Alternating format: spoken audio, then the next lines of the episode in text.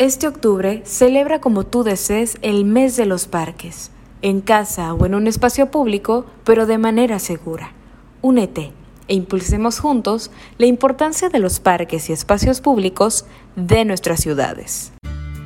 Este es el episodio 50 de Podcast Parques y hoy estamos de manteles largos celebrando todos en América Latina, no los 50 eh, podcasts que llevamos, pero una iniciativa promovida en Chile que seguramente ayudará a otros países a aumentar el grado de conciencia e importancia sobre los espacios públicos y parques urbanos y que también le va a dar norte a muchos profesionales de nuestra industria sobre cómo abordar este tipo de intenciones aprendiendo de otros. Hoy va a estar con nosotros el arquitecto Daniel Errázuriz, quien es desde el 2019 jefe de la Unidad de Parques Urbanos del Ministerio de Vivienda y Urbanismo de Chile y ha estado a cargo también de la elaboración y coordinación nacional del tema de hoy, de la Política Nacional de Parques Urbanos y de su plan de implementación. También va a estar con nosotros Verónica Martínez, ella es arquitecta urbanista, es consultora del Programa de Naciones Unidas para el Desarrollo y quien también ha fungido como asesora de este ministerio apoyando procesos de formulación e implementación de políticas públicas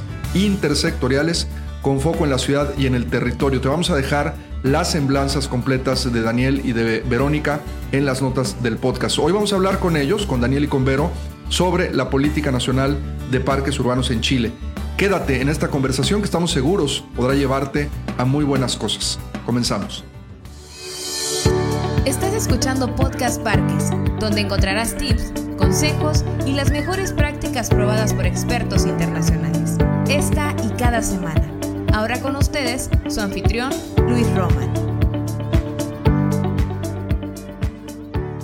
Bueno, está con nosotros, como lo mencionamos en la intro, Verónica eh, Martínez y Daniel. Daniel, ¿cómo se pronuncia tu apellido para no eh, decirlo mal? Errázuriz. Errázuriz. Y Daniel Errázuriz, ambos de Chile. Hemos tenido ya otras interacciones en Podcast Parques en Chile con gente del Parque Metropolitano, con Martín y también con la gente de mi parque. Y ahora tenemos el gusto de recibir tanto a Daniel como a Verónica. Verónica, que como mencionamos en la intro, es asesora del Ministerio de Vivienda y Urbanismo de Chile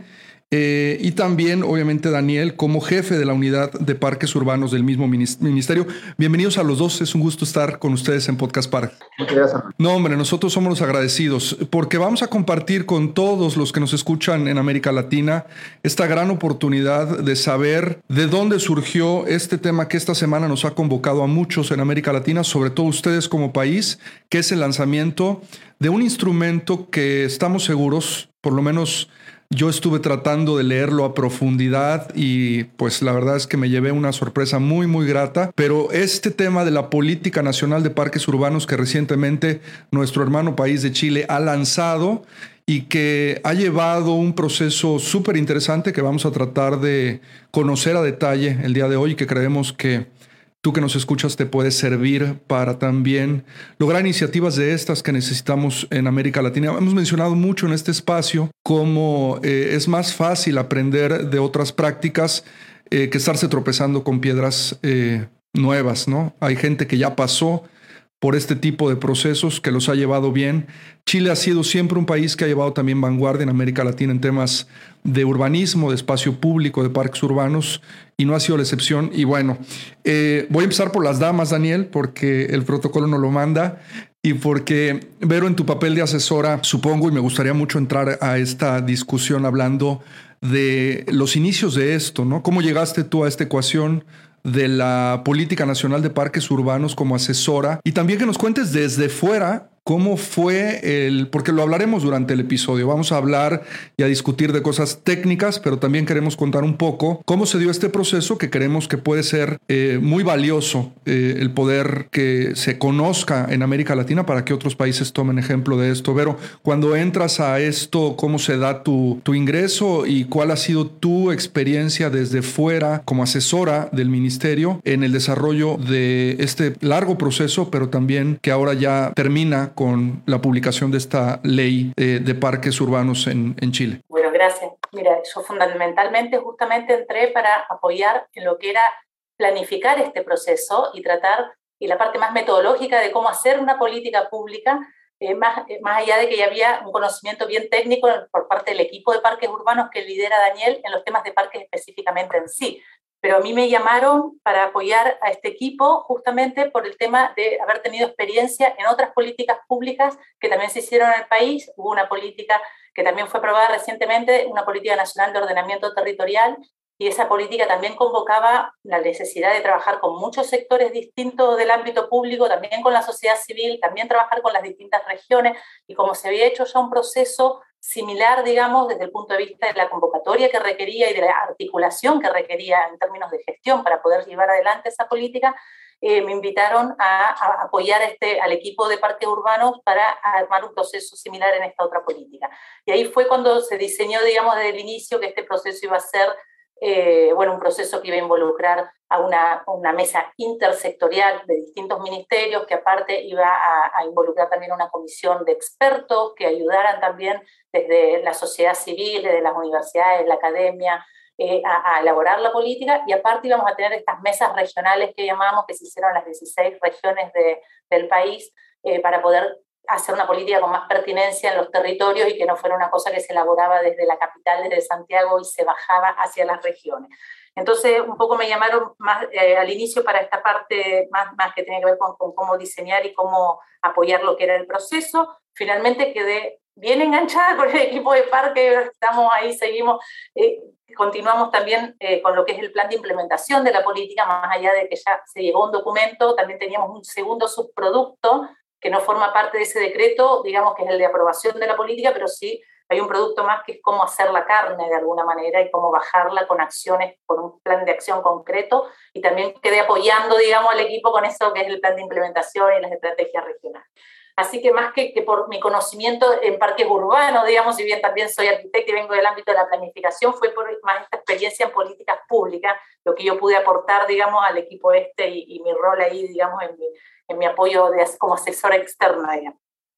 Gracias, Vero. Y Daniel, yo creo que aquí me voy a echar para atrás en el, como decíamos hace muchos años, los que nos tocó escuchar cassettes. Eh, voy a regresar al cassette que teníamos. Ahora ya eso no se, ya no se estila, se perdió eso. Pero bueno, regresando en el cassette del tiempo, eh, y me parece súper pertinente hablar de esto. Chile cuenta dentro del Ministerio de Urbanismo y Vivienda con una jefatura o una unidad de parques urbanos, cosa que se me hace espectacular porque Tristemente aquí en México no la tenemos. Y creo que en muchos de los países de América Latina no la tenemos, pero lo tiene el país y esto creo que fue el principio para que se pudiera realmente plantear una política en Chile. Cuéntanos un poco de la historia también de la unidad, cómo está conformada y cómo se da este inicio de la política. ¿En qué momento ustedes dicen, porque me parece que es desde hace más de cuatro años, el momento en que sienten la necesidad de hacer esto? ¿Qué fue lo que sucedió? Mira, Luis, eh, la unidad, como tú la señales, es una, es una, es una unidad de facto más que formal. Eh, aún es un grupo y es un equipo de parques urbanos que funciona dentro de un departamento mayor que se llama Departamento de Obras Urbanos, que a su vez es parte de la División Nacional de Desarrollo Urbano, que ve temas obviamente de obras urbanas, pero también ve temas de normativa y planificación, que son todos los instrumentos de planificación territorial y la normativa que los rige, como también ve proyectos, megaproyectos de, de renovación urbana y centro histórico, renovación, relocalizaciones eh, y planes maestros y polígonos. Por lo tanto, eh, dentro de ese cuerpo está la unidad eh, de parque urbano alojada en obras urbanas. Y esta unidad, como bien como tú dices, fue muy necesaria articularla en el contexto del inicio de la política. Eso ya fue hace unos casi tres años atrás. Eh, del punto de vista eh, financiero y programación de inversión sigue siendo dependiente del Departamento de las Obras Urbanas. Ahora, remontándose un poco más atrás, eh, la, se gestó la iniciativa de la política un poco prematuramente a través de otra gran política que este, que este ministerio dictó y promulgó y publicó el año 2000, 2013-2014, que fue la Política Nacional de Desarrollo Urbano, que siempre hemos, llamado como la madre de, esta, de, nuestra política de parque urbano, porque ahí ya se señalaban las primeras visiones y los primeros objetivos que involucran, obviamente, a la infraestructura verde, a las áreas verdes y los parques urbanos dentro de los objetivos principales de nuestra ciudad. Por lo tanto,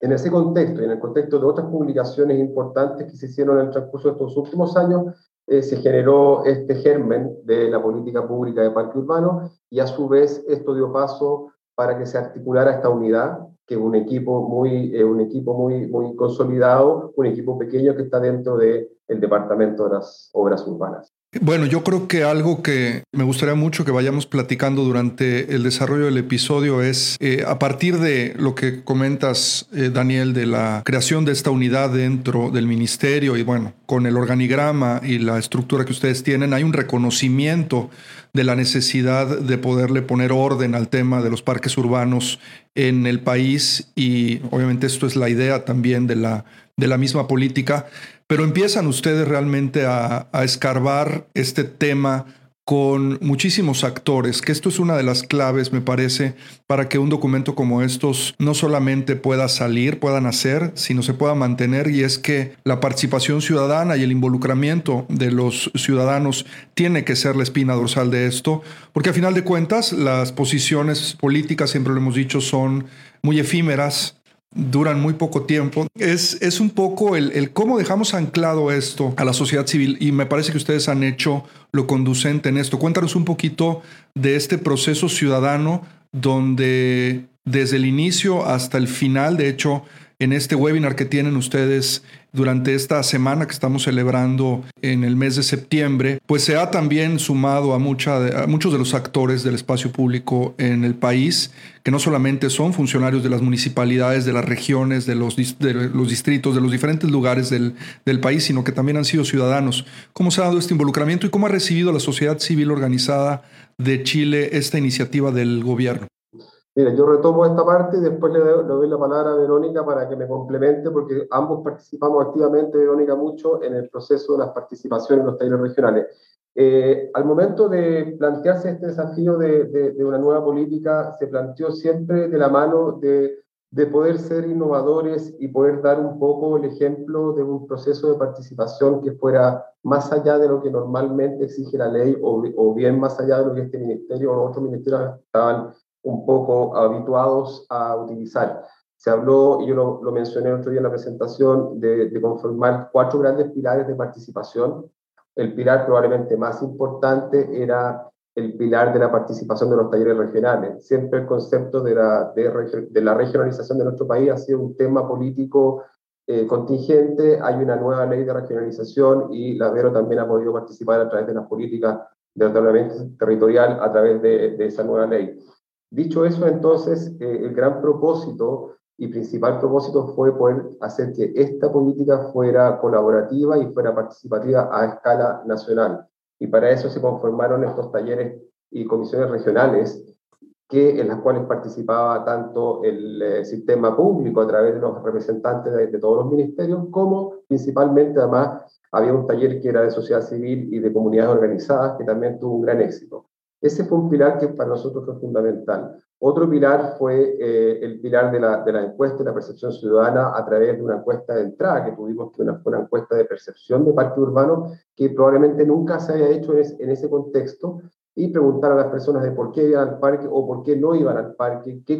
qué consideran que era importante que un parque tuviese dentro de su funcionamiento, si estaba dispuesta o no, por ejemplo, a pagar por algunos servicios, que era una pregunta un poco tabú, que nadie se atrevía a hacer si era necesario, si era el deber del Estado entregar todo gratis o si había, había alguna posibilidad de que en algunos parques hubiese eh, algunos servicios que fueran pagados. Eh, ¿Qué es lo que hacía una persona cuando iba al parque? ¿Qué era lo que era principal? ¿Era solamente ir a contemplar la naturaleza o exigía poder también desarrollar en él eh, espacios de deporte o espacios recreativos o de otro tipo de ejercicio? Curiosamente, esa pregunta, y solamente menciono ese ejemplo, nos, nos llamó mucha atención la respuesta que por amplia mayoría la gente solamente estaba eh, eh, exigida de los parques el poder tener un espacio contemplativo y de relajo y de paseo. Era la principal opción, la otra opción era bastante por detrás y secundaria. Si el parque tenía o no tenía infraestructura deportiva, no era lo principal para ellos. Lo principal para ellos es que fuese un espacio de relajación, un espacio de bienestar y un espacio contemplativo. Eso fue una pregunta bastante indicativa, bastante interesante para nuestro proyecto diagnóstico. Por otro lado, tuvimos la participación eh, de, todos nuestros ministerios, colegas que trabajan en el ámbito de las ciudades y el territorio. Tenemos una agrupación de al menos cinco o seis ministerios que trabajan en, un comité que se llama el Comicivil, que es el Comité de la Ciudad, la Vivienda y el Territorio, y es un comité que se reúne para resolver temas que son eh, comunes justamente a todas las carteras, a todos los sectores de, público. Con ello y con su representante armamos otra mesa de participación abierta y consultiva, y, eh, que fue muy, también muy provechosa y muy, muy potente, porque a partir de ella se generaron reuniones posteriormente bilaterales para tratar temas mucho más específicos relativos a cada cartera, a cada ministerio sea del tipo normativo, sea del tipo de obras civiles, que en el caso del Ministerio de Obras Públicas, sea del tipo de suelo, definiciones de suelo con el, tipo, con el Ministerio, por ejemplo, de Bienes Nacionales, etcétera, etcétera. Ahí se generaron también una dinámica de, mucha información eh, contundente para la elaboración de esta política. Y eh, por último, obviamente, había que, teníamos que contar con un comité o una comisión de expertos. Y ahí convocamos en la comisión de expertos eh, gente representativa del mundo académico, de la arquitectura, del urbanismo, el paisajismo, representantes y premios nacionales de, arquitectura. Estuvo uno de ellos presentes en, en el webinar, Teodoro Fernández, que es un, gran referente, ¿no? Eh, y también hubo importantes representantes en esa comisión del mundo de las ONGs y de las fundaciones, que hay varias. La Fundación Mi Parque, que en algún minuto la mencionaron ustedes también como, una, un referente chileno en el trabajo, creo que lo dijo Guillermo en su momento, en el trabajo casa a casa, mano a mano con, con los sectores más vulnerables de, de, la ciudad. Por lo tanto, yo te diría que ese proceso creemos que fue eh, bastante inédito y ejemplar y se marcó, un, y marcó una tendencia y un nuevo camino a seguir en el proceso de la elaboración de, tipo, de este tipo de documentos. Pero supongo que esto, nada más para complementar el punto que decía Daniel y sobre tu participación en toda esta ecuación tan importante que es la adhesión de la, de la participación ciudadana de, las, de la comunidad en este proceso, Supongo que esto allana el camino para la implantación de todos los procesos que vienen, precisamente porque esto sale de la comunidad y la comunidad participa. ¿Cuál fue tu experiencia en ese sentido desde fuera, es como una asesora de este proceso? Porque el trabajo comunitario es eh, sumamente gratificante, pero a veces es duro, ¿no? Porque la gente de pronto pues aprovecha estos espacios para realmente decir lo que piensa, siente y quiere, que eso es a final de cuentas lo que queremos, ¿no? Abrazar el conflicto y, y ponernos de acuerdo y tratar de llegar a un punto que le convenga a todos y sobre todo a los ciudadanos, como decíamos en el taller, este tema de la equidad y la inclusión que forman parte también importante de la política y que se vuelven temas fundamentales para el desarrollo y la implantación de la misma con la experiencia buena, sobre todo por otra complejidad, porque no es solo que uno abre unos espacios en los que puede escuchar un montón de cosas que a lo mejor son bien difíciles de, de abordar y aparte, como siempre, una catarsis de todo lo que no se ha hecho o se ha hecho mal antes, que uno sabe que puede pasar, pero sobre todo yo creo que lo más complejo de eso es que cuando uno abre esos espacios luego tiene que hacerse cargo de lo que recibe. Y yo creo que ahí también es un doble desafío para después poder, desde la institucionalidad pública, acoger eso en la política. Y nosotros, como toda política, uno parte con algunas ideas de, de las cosas que va a ir a escuchar o que se va a encontrar, porque teníamos igual un diagnóstico. Y yo creo que lo más gratificante de todo el proceso fue esas ideas de base con las que partíamos y eran algunas preocupaciones muy concretas. Cuando, cuando se decide hacer una política de parques, algunas de las preocupaciones que había al interior del ministerio era, por ejemplo, los costos elevados de mantención de los parques, que estaba mucho más aceitado todo lo que es el proceso de construcción de un parque, pero no estaba tan eh, eh, bien, eh, podríamos decir, precisado cuánto se necesita para mantener ese parque a lo largo del tiempo, realmente no está tan medido, no está hasta el día de hoy a lo mejor tan medido cuánto se está usando ese parque, de qué manera, si está reportando o no, y, qué beneficios reporta y cómo medimos o cuantificamos esos beneficios que reportan los parques, que no son puro gasto. Muchas veces los ministerios, los parques se sienten como un gasto, una gran inversión y no se ve todo lo que reportan en términos de que es una inversión que luego uno la cosecha con crece en términos de los aportes a la calidad del aire, muchos aportes que hacen a la ciudad esos temas nosotros teníamos en la cabeza cuando abrimos estos espacios de participación ciudadana, los temas de seguridad en los parques también teníamos bastante, eh, pensamos que eso iba a salir con mucha fuerza, pero tuvimos una muy grata sorpresa con que todas las cosas más intangibles de los parques nos las marcaron también mucho en todas estas instancias, o sea, los aportes de los parques al bienestar, a la salud, cómo la gente esperaba que los parques también sean un espacio de contacto con la naturaleza, más allá de nosotros, por ejemplo, como decía Daniel, pensamos que iban a pedir mucha, o, que íbamos a escuchar esta necesidad de los deportes en el parque, de infraestructura y la cosa, y no, algunos quieren que casi que en el parque no sea nada, que el parque sea un lugar natural dentro de la ciudad. Entonces yo creo que escuchar todo eso logró que la política quede nutrida con estos seis ámbitos que son mucho más amplios que lo que nosotros hubiéramos hecho si esto se hacía una política hecha eh, encerrada y sin escuchar a, una amplitud tan grande de actores. Entonces, como ven, hay un ámbito que habla de los temas de bienestar y de salud en los parques urbanos, hay todo otro ámbito de la política que habla de todo este tema de la pertinencia territorial, lo cultural. Muchos parques urbanos, mucha gente tiene mucha expectativa de que los parques sean un lugar en el cual se puedan recuperar y poner en valor las tradiciones más locales, porque los territorios en Chile es un país muy extenso y de norte a sur tenemos 16 países distintos en cada región. Entonces, también todo eso, esa, la sensibilidad que debieran tener los parques respecto a esas características geográficas particulares que hay de norte a sur del país, fue un tema que fue muy pedido en las regiones y que terminó siendo un ámbito estratégico de la política y no necesariamente nosotros lo teníamos eh, en la retina con ese peso. Y otro tema que es el tema del financiamiento. Nosotros íbamos a, abrir eh, al inicio, nuestra preocupación era cómo se financiaba la mantención de los parques, pero se abrió toda otra, otra parte que en el ámbito del financiamiento que tiene que ver cómo los parques también aportan al desarrollo local. O sea, que no es solo cómo gastamos para poder mantenerlos, sino también qué pueden aportar en términos económicos los parques, que esto en otros países está mucho más desarrollado nosotros todavía lo tenemos muy poco medido y muy poco visibilizado, pero hay lugares en que los parques son enormes negocios también para las ciudades que los tienen, digamos, y no porque sea un negocio privado, negocio eh, win-win también desde el ámbito público. Pero en definitiva, todo eso, por ejemplo, uno, hoy por hoy es uno de los ámbitos de las políticas y todas esas cosas podríamos decir que fueron solo nutridas gracias a que tuvimos esta participación tan amplia y, y tan de norte a sur para poder construirla porque si no hubiera sido una política mucho más parecida a resolver los problemas que a nosotros como ministerio nos preocupaban en ese minuto y no a los problemas que a la gente que demandaba vamos a tocar varias ideas aquí. Como decimos en México, vamos a ponerle sal a la herida porque vale la pena, eh, como decíamos hace un momento, abrazar el conflicto. Y voy a unir varias cosas. Esto de la regionalización que mencionaba Daniel, que ahorita lo aterrizas tú también, importantísimo en territorios como los de América Latina, que son tan diversos, en un mismo país o de una ciudad a otra, de un estado o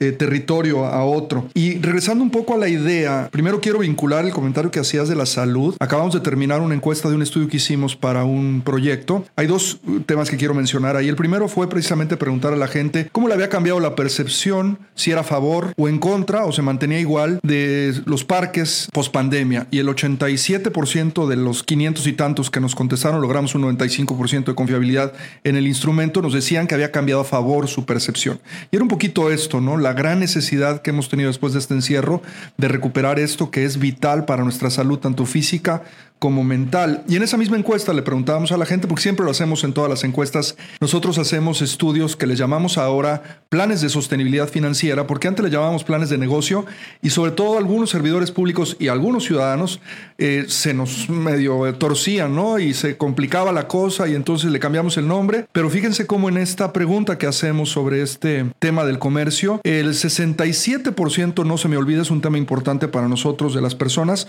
contestaron que estaban de acuerdo que hubiera algo de comercio o comercio dentro del parque. El 33% que contestó que no, le hicimos una disección a esa encuesta, a esa pregunta, perdón, y encontramos que casi el 50% de esas personas no querían comercio en los parques porque lo relacionaban o con comida de mala calidad o de baja calidad o, chatarra como la llamamos aquí en México o con temas de basura o de crear suciedad. Entonces de pronto uno empieza a buscarle a las respuestas a la ciudadanía, a hablar, a dialogar, a entender que esto es, ¿no? Nadie tiene malas intenciones al crear una política pública nacional de, de parques urbanos. Lo que uno quiere es realmente encontrarle la cuadratura al círculo y muchas veces estamos mal informados o la gente piensa una cosa que de pronto cuando dialogas termina siendo pues diferente y la gente lo termina, eh, digamos que adoptando. Y en este sentido, Daniel, yo quiero regresar contigo para preguntarte sobre este asunto que a mí me gustó mucho. Resulta ser que eh, es difícil de pronto mandarle a las municipalidades los recursos desde los gobiernos federales para poder hacer los proyectos de espacio público. Pero en la política, de manera muy pertinente, ustedes lo mencionan, en el asunto de poderle dar a las municipalidades los vehículos necesarios para tener, no solamente por el asunto de la regionalización, ahora reconecto con lo lo primero, sino también porque a final de cuentas quien va a hacer uso del espacio público es las personas que viven donde está este servidor público, que en teoría lo conoce más que la persona que está en el centro del país o como lo decías tú ahorita, Verónica, ¿no? Es que viene de la capital, siempre sucede eso y es muy complicado. Y lo voy a hilar al siguiente comentario. nos interesa mucho el poder pensar, y lo dijimos en el episodio número 47, cuando hablamos de los modelos de gestión, que no podemos seguir planeando, diseñando y construyendo aquello que no podamos mantener o programar. Y esto eh, lo termino juntando con los alcaldes y todo para que nos hables un poco de esta ecuación compleja que creo que la política le da pie a empezar a solucionarse, pero que después, y ahora también escucharemos a Verónica, va a tener sus complejidades importantes. La carrera apenas comienza, ¿no? ¿Qué piensas de todo esto, eh, Daniel? Mira, Luis, es, uno de los temas clave, sin duda, ¿por qué? Porque por varias razones, pero por ejemplo, las la estadísticas nos dicen hoy día en Chile que el 90% de los 540 parques más o menos que tenemos catastrados es mantenido por los municipios. Eh, las estadísticas también dicen que muchos de estos municipios no son capaces de llegar a fin de año con la conservación de estos parques urbanos. Es una situación dramática. Eh, motivo por el cual, por ejemplo, este ministerio optó por implementar un programa que es el programa tal vez pilar de, la inversión, que es el programa de conservación de parques urbanos, es un programa que puede ayudar eh, a los municipios a conservar sus parques, como también a los mismos parques que ha creado el mismo. Hoy día el negocio más o menos es el siguiente, los parques urbanos eh, son generalmente generados, las gestiones de parques urbanos están generados por sus propios municipios eh, por, una gestión local, pero están inmediatamente levantadas las solicitudes de inversión tanto en la fase de diseño, en su ejecución eh, y posteriormente en la conservación están levantados o a los gobiernos regionales en algunos casos, pero la mayor parte de los casos los pedidos llegan a este ministerio. Oye, Daniel, cuando hablamos, perdón la interrupción, cuando hablamos de parques urbanos, porque esto es importante que tú que nos escuchas lo puedas saber, eh, yo tuve la oportunidad de leer el documento y te lo vamos a poner en las notas del podcast. Estamos hablando de espacios de más de dos hectáreas, así los conceptualizan ustedes. No entra dentro de la política los parques o plazas de barrio. Nada más para hacer esa puntualización. Sí, correcto. Está muy bien, muy, muy bien el punto que tú señalas. Eh, se tomó una decisión que no fue fácil y que hasta el, hasta el día de hoy ah, hemos tenido que defenderla en varios talleres y compartidos, es que aún se critica y se pone en juicio la decisión de haber tomado la, la, o la determinación de haber elegido las dos hectáreas y más para la definición base de parque. Por varias razones, pero una de las principales es porque existen políticas también para espacios públicos menores de dos hectáreas que no están radicadas en el programa de parque urbano, sino que en este ministerio se llama programa de espacios públicos. A ese programa de inversión pueden recurrir todo tipo de áreas eh, verdes y espacios públicos que estén bajo las dos hectáreas. Por lo tanto, queda igualmente atendido financieramente. Entonces se tomó la decisión, también se hicieron las encuestas del caso que determinó que de dos hectáreas en adelante también determinamos que era eh, la calificación de parque urbano con otros atributos adicionales. Eh, dicho sea eso, y volviendo al tema de cómo los municipios puede, cómo puede cambiar el paradigma de los municipios, que hoy día es un paradigma muy complejo, porque son encargados de conservar el 90% de los parques urbanos, resulta que muchos de estos municipios, muchos de estos municipios tienen muy bajos eh, ingresos, eh, al mismo tiempo, eso está además eh, reforzado o, complejizado por la sencilla razón que los municipios no pueden recibir, obviamente, platas ni donaciones de empresas privadas ni de comunidades eh, de la sociedad civil, sino a través de corporaciones municipales, que son muy pocos los casos, son muy buenos, pero son muy pocos los casos de buenos ejemplos. Uno de ellos que puso en el webinar ayer, de corporaciones que han podido articular un modelo de negocio mixto que es subvencionado por el Estado a través de los municipios, y la otra parte subvencionado por eh, privados. Que supongo que están en las ciudades más grandes, no están en regiones más complicadas, ¿no? Suelen estar en regiones, en las ciudades grandes, se dan casos, por ejemplo, en el norte de Chile, donde hay aportes de la minería a través de la ley, una ley muy especial, que es la ley de aporte de la minería a través de los royalties, una ley que se aprobó hace varios años atrás, que determina que todas las empresas mineras que deben dejar parte de, sus utilidades obligatoriamente en aportes a la ciudad y a sus espacios públicos. Por lo tanto, la ciudad del norte en general tiene un esquema bastante beneficioso para el financiamiento y conservación en algunos casos de espacios públicos y entre ellos pueden caber los parques urbanos. Pero no es la realidad de Chile en general, es que los municipios no carecen de, carecen de financiamiento y no todos pueden postular al programa de conservación porque las necesidades son infinitas y, los, y, la, y las platas son muy limitadas. Y un programa de conservación significa un programa, un compromiso casi de por vida. Es una carga del ministerio que no es como una inversión en un pavimento que tú lo haces una vez y luego la tienes que tal vez volver a arreglar 20 años después. Cuando tú asumes en la conservación de un parque, estás asumiendo una carga, una mochila financiera, por lo menos por 10 años. Por lo tanto, es un tema importante relevar. Hoy día lo que nosotros queremos hacer con esta política y para terminar un poco cómo estamos enfrentando este diagnóstico y cómo estamos enfrentando lo que hablábamos del ámbito de financiamiento, que es un ámbito que cobra mucha importancia, es, por ejemplo, haciendo intervenciones o haciendo modificaciones de algunos instrumentos legales y normativos que podrían conducirnos a un mayor aporte del privado vía mitigación, vía multa o vía simplemente incentivo eh, a través, eh, los parques urbanos en nuestras áreas verdes. Hoy día tenemos ley de aporte al espacio público, que es un primer paso, pero es una ley que para todos, es una ley que se, estrenó su modificación hace muy pocos meses atrás, que aporta, cada, cada edificación privada o pública tiene que aportar un porcentaje del costo y del costo de edificación a el espacio público. Aún es muy marginal, todavía no es lo suficiente, pero es un pequeño paso. También hay una ley de donaciones que incentiva tributariamente a la empresa privada, pero no, está, no cabe muy bien el ámbito de áreas verdes dentro de esa ley de donaciones, por lo tanto hay que hacer un pequeño ajuste para que tenga también una parrilla de incentivos que estén orientados al espacio público dentro de esa ley de donaciones eh, de privados al espacio público vía filantropía, digámoslo, eh, sujeto a, una, una, rebaja tributaria. Y, por último, lo que nosotros también eh, hemos tirado como ideas, ideas prematuras, es que existe un, fondo común municipal en Chile que ha sido una gran salvación para la, inmensa mayoría de las comunas pobres, que es un fondo de reserva, fondo común municipal, que lo que hace es sacarle plata a las comunas más ricas para poder hacer un una canasta común y de esa canasta común se alimentan todas las comunas más pobres en su horario y en su presupuesto anual. Pero ese presupuesto o ese financiamiento vía eh, fondo común municipal aún pareciera ser que no tiene asignado un ítem exclusivo y reservado para espacios públicos y áreas verdes. Quisiéramos que estuviese garantizado que parte de ese gran fondo común municipal, que a veces es bastante grande cuando viene y proviene de comunas mucho más ricas, eh, pueda reservar un ítem siempre asegurado y garantizado de inversión en áreas verdes y en espacios públicos. Por lo tanto, con eso un poco te, te doy la realidad hoy día municipal que es compleja.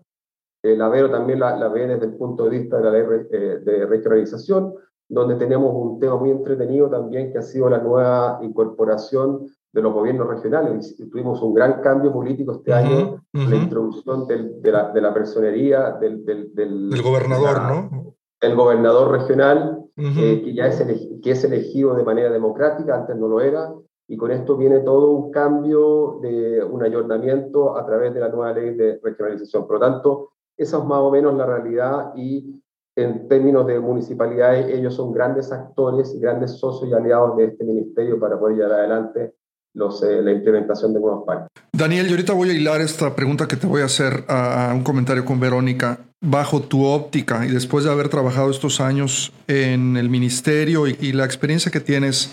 desde hace mucho tiempo trabajando en temas de espacio público y urbanismo, ¿ves que el modelo está agotado? ¿Tenemos realmente esperanzas a partir del trabajo con el gobierno para poder fondear los espacios públicos sin la necesidad de meter otro tipo de modelos? O sea, yo soy muy, yo te respondo corto, la ver yo creo que va a querer eh, complementar. Eh, yo tengo, soy súper positivo, tengo una mirada eh, muy positiva respecto a la relevancia ciudadana que están cobrando los espacios públicos y con ello la presión va a venir fuertísima. O sea,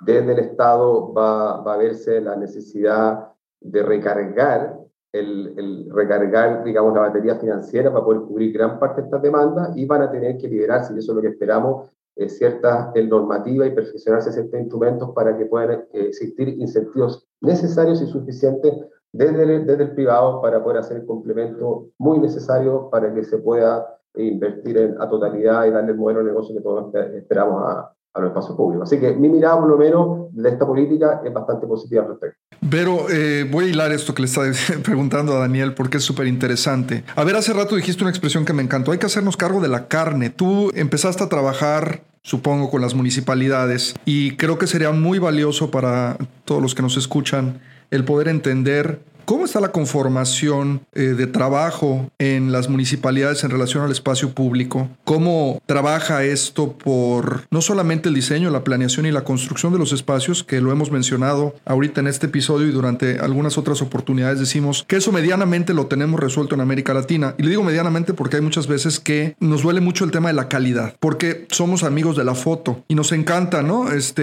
eh, hacer proyectos de foto y después a los seis meses al año ya no sirven las cosas porque la calidad no se cuidó. Entonces tenemos como que redondear y mejorar eso. Pero, ¿cómo ves? ¿Cuál es tu radiografía? Además de que hagas los comentarios que quieras hacer en relación a lo que Daniel estaba hablando ahorita del, del modelo, ¿cuál es tu radiografía en relación a cómo están preparados los municipios de Chile para hacerle frente a la instrumentación de esta política? Lo, primero que hay que decir que los municipios de Chile tienen realidades muy diversas. Entonces yo creo que ahí el primer problema que tenemos es que tenemos algunos municipios en los cuales no, no habría ningún problema para hacerle frente. De hecho, hay municipios que han liderado eh, gestión de parques urbanos modelo y, y, la mayoría están aquí en Santiago, digamos, y pero sí tenemos justamente la preocupación en aquellos municipios en los que no están ni esos recursos, ni esas capacidades, y yo creo que el, mayor problema que tenemos ahí es justamente cómo podemos equiparar o cómo podemos hacer más equitativo, digamos, el tema respecto de, de, cómo están preparadas las municipalidades. Y sí creo, el proceso este de regionalización en el cual me ha tocado colaborar también o participar o mirar, eh, eh, apuesta fundamentalmente a otro actor, el, justamente el del gobierno regional, porque lo que nos pasa ahora es que saltamos prácticamente del municipio, si bien existen los gobiernos regionales y siempre existieron, pero el foco está puesto en poder fortalecer esa instancia intermedia, que no solo va a tener un gobernador electo, sino que va a haber un traspaso grande de competencias desde los ministerios nacionales a los gobiernos regionales, porque si no los municipios, los estaban casi que, obligados a, ir directo al ministerio a pedir a lo mejor algunas cosas que ahora ese municipio las puede negociar y las puede resolver con su gobierno regional, que es el actor más cercano, y los gobiernos regionales no solo van a tener un traspaso de competencias que debiera ir asociado, ojalá, eh, y es el espíritu de la ley, y, y es algo, un proceso que está recién eh, implementándose, no solo competencias, sino que también se les traspasen los recursos necesarios para ejercer esas competencias, pero esos gobiernos regionales van a tener, por ejemplo, una nueva división que fue creada ahora con esta, con esta modificación a la ley a partir de 2018, que se llama de movilidad y espacio público, o sea, a una división específica mirando el, el tema de espacio público en toda la región. Y esa división va a ser, esperamos, la que articule la planificación de estos temas en el nivel regional, que es un nivel intermedio, que no es el, municipal más, más local. En eso hay que aclarar que hay diferencias en los distintos países respecto a lo que es la escala de las municipalidades. Aquí tenemos, por ejemplo, en Santiago, la comuna, que es el, gobierno municipal está asociado a la comuna, y muchas comunas en, varios lugares son casi un barrio eh, comparado con otras ciudades. Entonces, el gobierno regional que ve más la escala de la ciudad, en definitiva. Entonces, tenemos ahí también de acuerdo a la diferencia de, en las regiones, esto no pasa en todo, en otros casos la comuna corresponde también a la ciudad completa, pero en varios lugares donde tenemos ciudades más grandes, la comuna es una escala muy pequeña para abordar, por ejemplo, estos temas de parques urbanos mayores, y son varias comunas, o sea, varios municipios los que están involucrados con eso, y ahí el rol más importante debiera estar más bien radicado en este gobierno regional. Yo creo que esto, que es un proceso en el cual Chile está eh, ahora recién fortaleciendo, digamos, y, iniciando todo este cambio, vamos a ver seguramente eh, sus impactos y, los buenos resultados, digamos, en, los próximos 10 años. Y creo que este, este proceso de regionalización que se está haciendo de fortalecer estas instancias intermedias que son los gobiernos regionales va a repercutir también positivamente justamente en los municipios, que es uno de, los, de los grandes cuellos de botella que tenemos ahora con esta eh, eh, distribución tan inequitativa respecto a los recursos y las capacidades municipales en las distintas partes del país. Así que, y por lo otro que preguntabas, que era respecto del modelo y de las alianzas, y decir, yo sí creo también que eso es algo que tiene que enriquecerse, la cantidad de actores que, por ejemplo, participen en esto, y que las experiencias desde abajo hacia arriba, como por ejemplo la Fundación Unipar, que ha mostrado que muchas veces no es solo una falta de recursos económicos, sino que también el involucrar más actores implica que los actores traen una cantidad de otro tipos de recursos que se allegan a las iniciativas, que son incluso más importantes que los económicos, y que en eso el Estado eh, no, no, puede también quedarse a un lado, en el sentido que yo creo que hay una responsabilidad del Estado respecto de lo público. Entonces, uno puede involucrar a muchísimos actores, pero el Estado tiene que estar ahí porque el Estado es el que tiene que ser, eh, no, no, solo, eh, no, no solo para aportar dinero, sino también para resguardar que, por ejemplo, los parques urbanos sigan siendo espacios, espacios de acceso público libre. Entonces, yo creo que también ahí eh, este modelo tiene que enriquecerse desde el punto de vista de poder llegar más financiamiento, más recursos económicos, pero también tiene que enriquecerse para permitir que muchos actores participen, pero que también se resguarde siempre lo público, el bien público, el bien común, y en eso el Estado no se puede restar, digamos, sino que tiene una responsabilidad aún mayor que todos los otros actores que puedan estar ahí. Entonces, sí creo que tiene que haber un cambio de modelo. La política propone justamente uno de los lineamientos que se genere un, nuevo modelo de gestión para los parques urbanos y propone algo que tú, que, ustedes han desarrollado mucho en México y en la, fundación en la que tú estás, Luis, que comenta esto de los planes maestros, por ejemplo, para los planes, que, para los parques que ven no solo su, que ven, lo ven desde el punto de vista de la sostenibilidad financiera, económica, pero también ven el tema de la programación, del uso, de cómo se van a usar, de, de dotar esos parques de programa. En eso nosotros estamos yo creo que ahora con que la política solo está redactada no lo resuelve, tenemos que empezar a hacerlo. Y ahí son pocos ahí los parques que tienen realmente estos planes maestros que, que, que consideren cómo va a ser usado ese parque a largo plazo, cuáles son todos estos actores que tenemos que llegar para que ese parque pueda ser realmente usado y que sea sostenible no solo desde el punto de vista financiero, sino también desde el punto de vista de su programación y de su uso. Sí, yo creo que tocas un tema medular que es la parte del hilado fino. Si el espacio público como tal es un territorio, pero a final de cuentas su uso, o, por lo menos lo que debería de ser es para poder recrear a los seres humanos, el proceso es humano y necesitamos eh, gestionarlo. Esa es, esa es la palabra transversal en todo el proceso, ¿no? Cómo esto se vuelve un proceso de gestión integral que no tiene principio ni fin y que es heredado de generación en generación como algo, yo quisiera decirlo hasta sagrado, porque si no respetamos lo que ha pasado antes y si no queremos respetar lo que viene después de nosotros, no somos capaces de heredar estas cosas. Y eso tiene que venir no solamente desde el servicio público, sino desde la parte del involucramiento de la ciudadanía en entender que estos espacios, precisamente como son de todos, no le debemos al pasado, al presente, pero también para lo que viene. Y esto, eh, Daniel, yo creo que es la parte importante. ¿Qué sigue? ¿Cuáles son los siguientes pasos? ¿Y cómo le hacemos para que esto trascienda realmente en Chile y trascienda la administración, que no sé cuándo terminará la, administración en turno, pero... Eh, entiendo que ustedes no han trabajado estos últimos tres años para que esto se quede en este libro de buenas intenciones, sino que realmente se ha implementado. ¿Qué has pensado, qué ha pensado el ministerio, cómo proteger esto para que sea adoptado y adaptado también en el paso del tiempo por los que vengan detrás de, ustedes? Bueno, la política tiene este horizonte de trazado a 20 años, tiene eh, etapas de acción que, que consideran el corto, el mediano y el largo plazo. Eh, nosotros, para asegurarnos que esto que tú dices no, no que quedara la, política archivada, que algo que nosotros no vamos a poder manejar, pero sí nosotros podemos tener la intención de que esto sea así y creemos también positivamente que no va a ocurrir por la simple razón que la demanda ciudadana es, es, es muy importante y ha ido en un franco ascenso. Tenemos gráficos de utilización de parques que nos dicen que en los últimos años ha aumentado muchísimo el, el, nivel de concurrencia a los parques, más ahora con el tema de la pandemia, estamos superando el 50% de la población que concurre de manera eh, habitual a los parques urbanos. Con esa presión, con esa presión de demanda, es imposible que la inversión evada esa responsabilidad. Ahora bien, nosotros justamente eh, para poder implementar algunas medidas que dejen amarrado en la política y que hagan la bajada logística y real al terreno, es que hemos hecho estas estrategias regionales, que es un poco eh, marcar la pauta, que cada región marque sus prioridades. Le estamos sacando un trote imposible, lo estamos haciendo correr, porque la verdad sabe que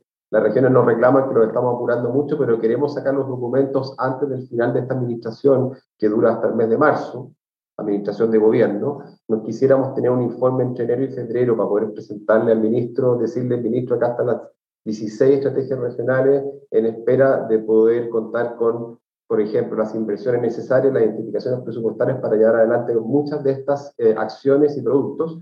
Eh, y en ese sentido es que nosotros estamos un poco asegurando la, la, perseverancia y la mantención de, de esta política. Lo mismo también tiene que ver, y ahí hay, hay un punto que es muy interesante, que a través de la implementación de los nuevos gobiernos regionales, queremos que esta política y su plan de implementación sea un insumo muy atractivo para los planes de ciudad 2050, que es un tema que no hablamos, pero, pero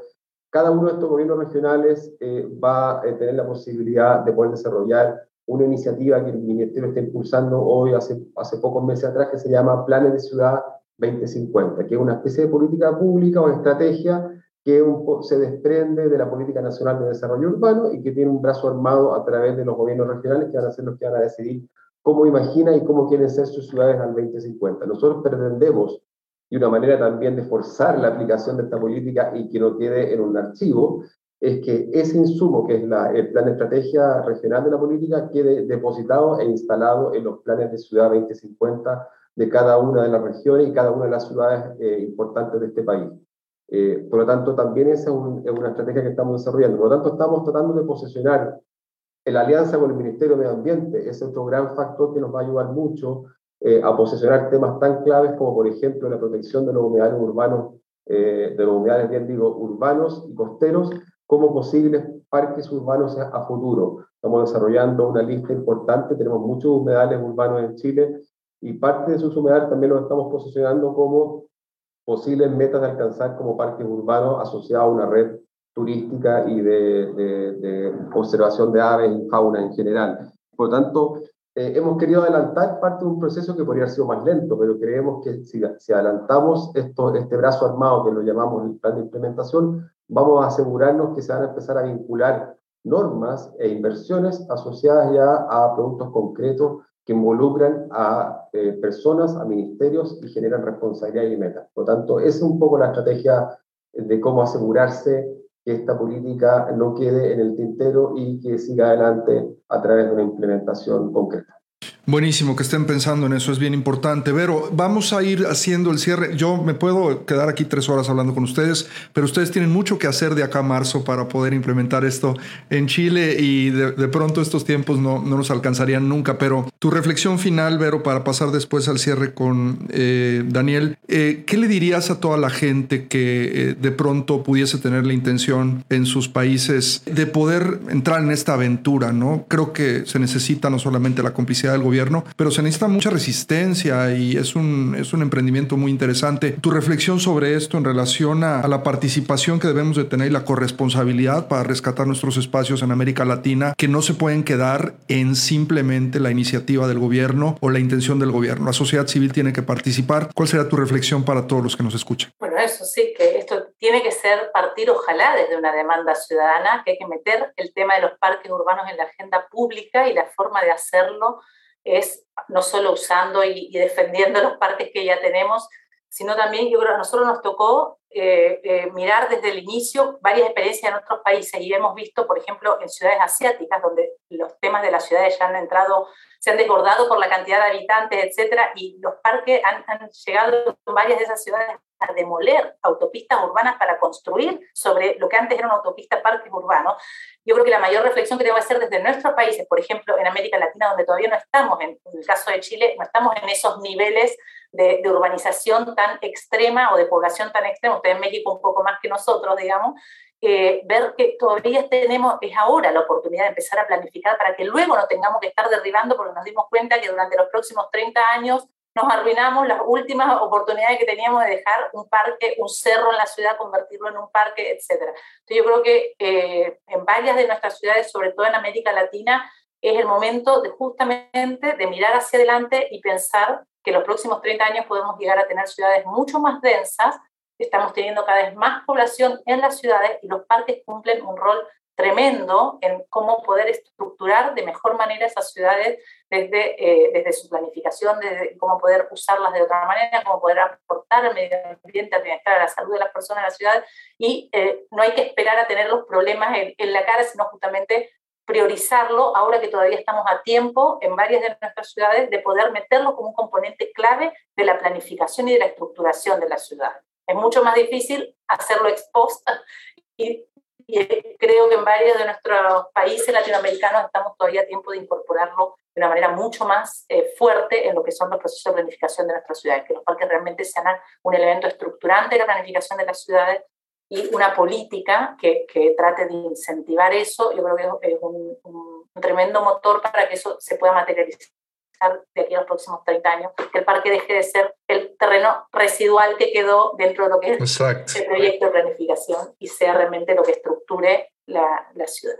Ahí nos dejas, Vero, la reflexión, eh, Vero, a nombre de la sociedad civil organizada de Latinoamérica. Y Daniel, yo creo que también cerraríamos con tu reflexión final, sobre todo dirigida, a mí me encanta ver servidores públicos, gente de gobierno que está tan comprometida con los parques urbanos y me gustaría mucho escucharte en ese sentido, porque hay mucha gente que trabaja en las municipalidades, en los gobiernos estatales y en los gobiernos federales de nuestros países que necesitan adoptar esta nueva narrativa sobre el espacio público, conocerla, aprender, eh, educarse también para poderle dar servicio, mucho mejor servicio a sus comunidades, que a eso le debemos los servidores públicos nuestro trabajo, y, eh, y bueno, pues mejorar la calidad de vida de todas estas personas, ser más felices, como lo hemos hablado, a partir del espacio público. Tus eh, comentarios finales, Daniel. Sí, Luis. Mira, escuchando también las exposiciones que ustedes hicieron, también la que hizo Javier Martín ayer, nos, nos damos cuenta que nuestros paradigmas, nuestros desafíos son comunes. Todas las ciudades se van a, se van a ir sobrepoblando, las demandas que la sobrepoblación de la ciudad va a generando sobre el bienestar y la salud de las personas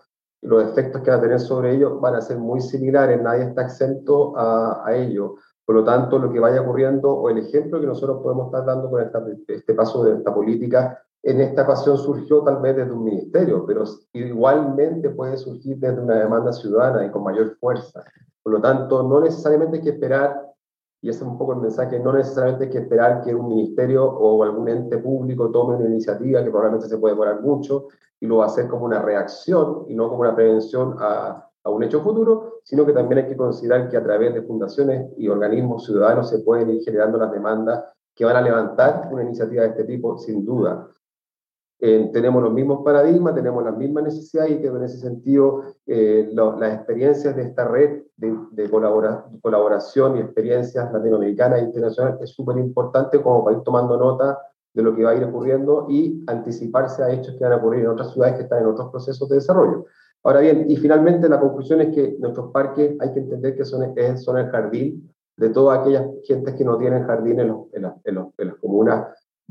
con brecha y con alta vulnerabilidad social. Por lo tanto, tenemos que entender que no es solamente para nosotros, hay que, hay que entender que para muchos es el único jardín. Uh -huh. Por lo tanto, se, uh -huh. se, transforman en el alma de las ciudades. A mi juicio, siempre lo digo, ayer lo dije también en la exposición.